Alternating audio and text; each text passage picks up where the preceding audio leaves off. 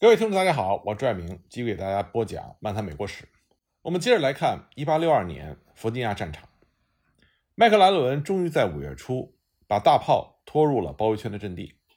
但是约翰斯顿并没有等着大炮将他的防御工事炸得支离破碎，他居然在五月三日的夜里撤离了战壕，向李士满退却。北方联邦的几个师开始追击退却的南军。五月五日，在威廉斯堡。袭击了他们的后卫部队，一场激战之后，已经耽搁了追击。南方邦联军已经撤走，并且有足够的时间掩护后勤供应车队撤退。滂沱的大雨把道路变成了泥沼，北方联邦军继续追击就陷入了困境。雨水几乎持续了一个月，在此期间，多种瘟疫在流行。在泥泞深不可测的道路上，需要铺上大量的木牌。在暴涨的河上要架起无数的桥梁，还有无休止的咒骂，可是唯独没有战斗。南方邦联军的退却使得诺福克不得不弃守，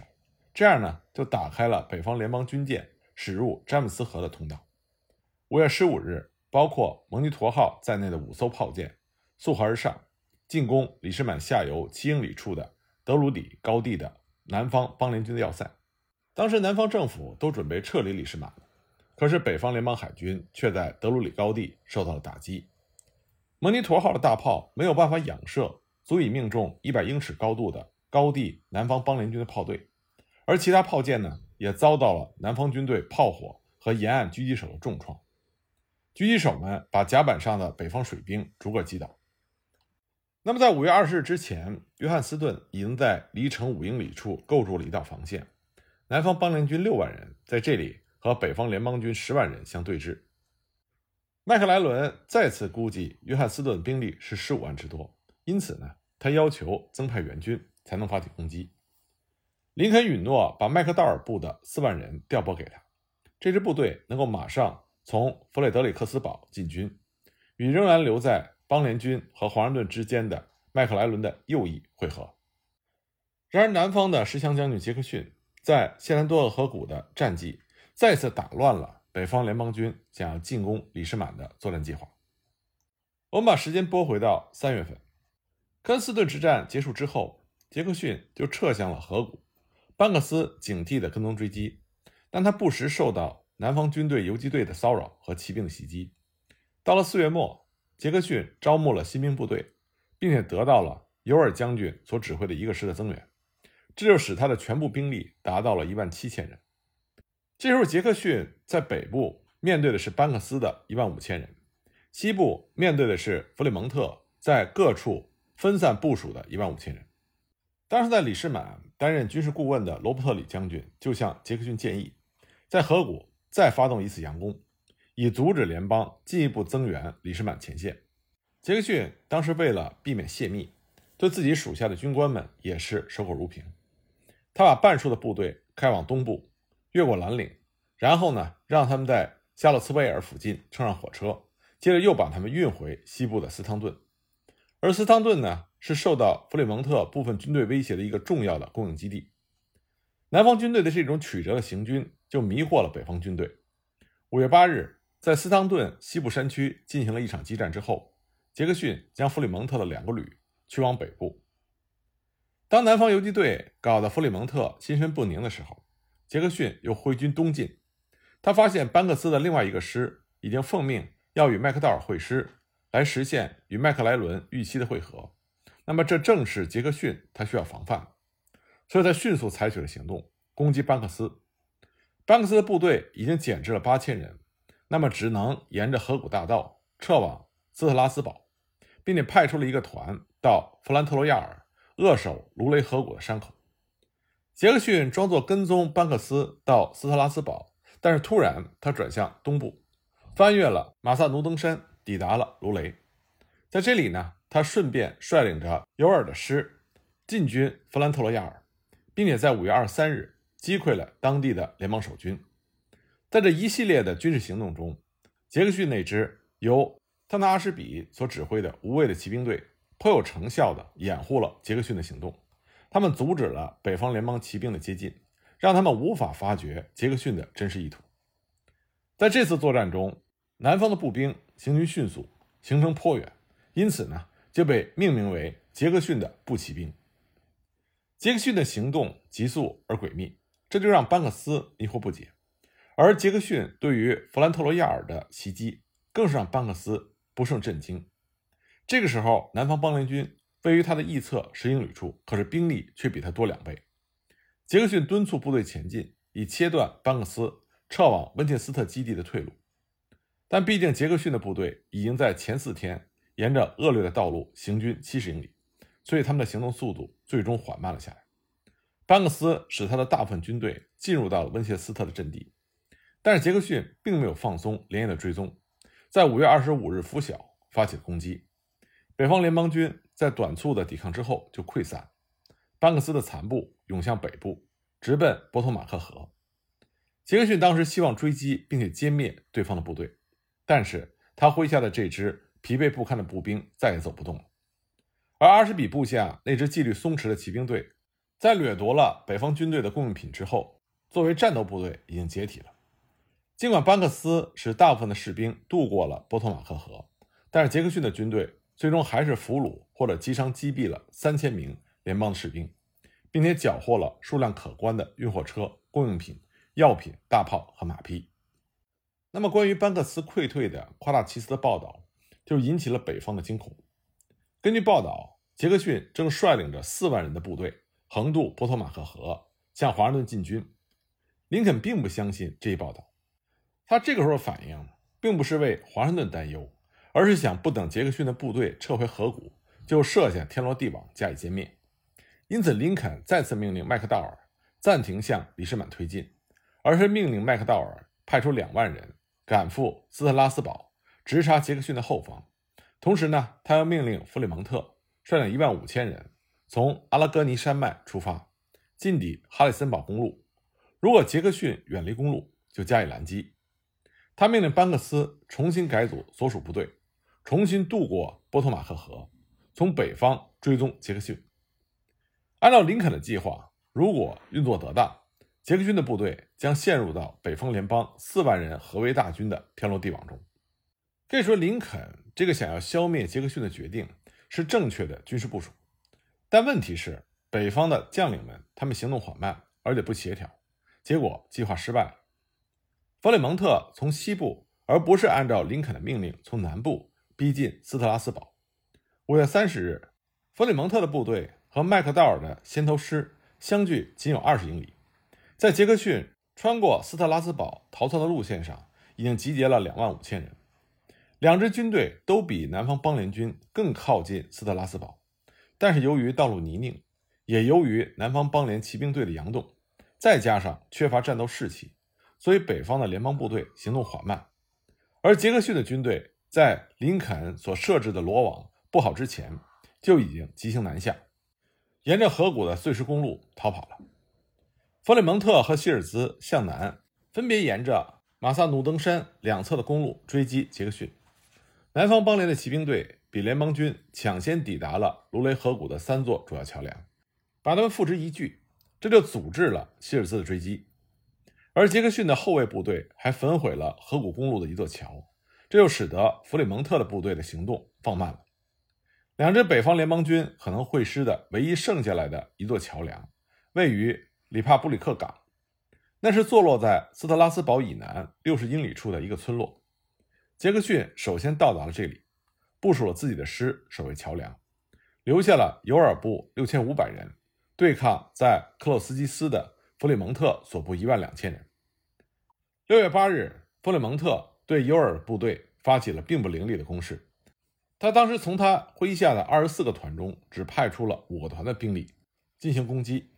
第二天呢，杰克逊率领着尤尔部队的半数士兵开赴里帕布里克港，参与对希尔兹师两个旅的进攻。由于杰克逊的部队在数量上是以二比一超过了北方联邦军，所以杰克逊希望能够迅速的歼灭对手，然后再挥师进击弗里蒙特。然而，事态的发展难从人意，希尔兹部队出人意料的顽强。杰克逊在经历了数小时的苦战之后，也只能将他们击退。而且呢，他自己的部队也是损失惨重，不能够再去追击弗里蒙特。因此，南方邦联军就撤到了蓝岭，烧毁了里帕布里克港的桥梁，这就进一步耽搁了弗里蒙特的追击。杰克逊所进行的河谷战役，历来都是西点军校反复进行研究的经典战例。在这次作战中，杰克逊他把一支利用地形和机动性的小部队如何获得战场优势，并且战胜兵员众多但是为之分散的敌军，表现的淋漓尽致。在一个月内，也就是1862年5月8日到6月9日，杰克逊的一万七千人的部队挺进了350英里，四战四胜。他的对手是总兵力比他大两倍的三支敌军，使得敌军遭到的伤亡比他本身多两倍，还缴获了大量的急需物资，还迫使六万名敌军无法行动。而且杰克逊圆满地完成了他的作战目的，他让林肯三次搁置了调遣麦克道尔全军驰援麦克莱伦的计划。虽然最终麦克道尔的一个师和麦克莱伦会合了，但他其余的三个师。都留在了谢兰多厄河谷以及附近的地带，以对付令人生畏的杰克逊所要采取的下一步行动。后来，麦克莱伦对国会战争指导委员会说：“要是麦克道尔将军的部队在五月份与波特马克河军会师的话，那么我们就会在一周之内攻占李士满。”虽然人们对此有理由怀疑，认为无论麦克莱伦拥有多少部队，他都不肯进攻，但事实到底是，杰克逊发动的河谷战役。已经达到了罗伯特里将军和南方总统戴维斯所预期的全部目的。他还扩大了南方邦联军在弗吉尼亚的一系列胜利，从而使得南方军取得了对北方军的心理优势。当五月三十一日，杰克逊还正在逃脱林肯设在斯特拉斯堡的罗网的时候，在弗吉尼亚半岛上的军队正在里士满以南五英里处进行了一场大规模的战役。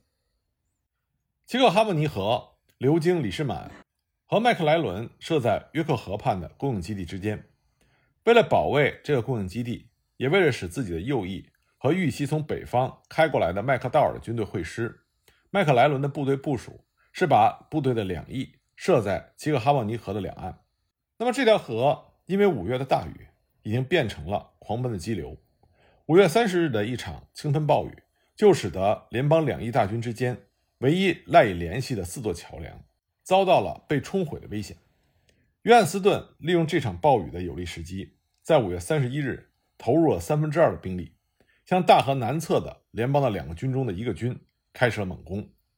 如果得手的话，那么这次袭击就会给麦克莱伦造成致命的打击。然而，因为当时约翰斯顿下达的是口头命令，而不是书面命令，结果居然引起了南方军队的一片混乱。约翰斯顿的作战计划是要求三个师从三个不同的方向进军，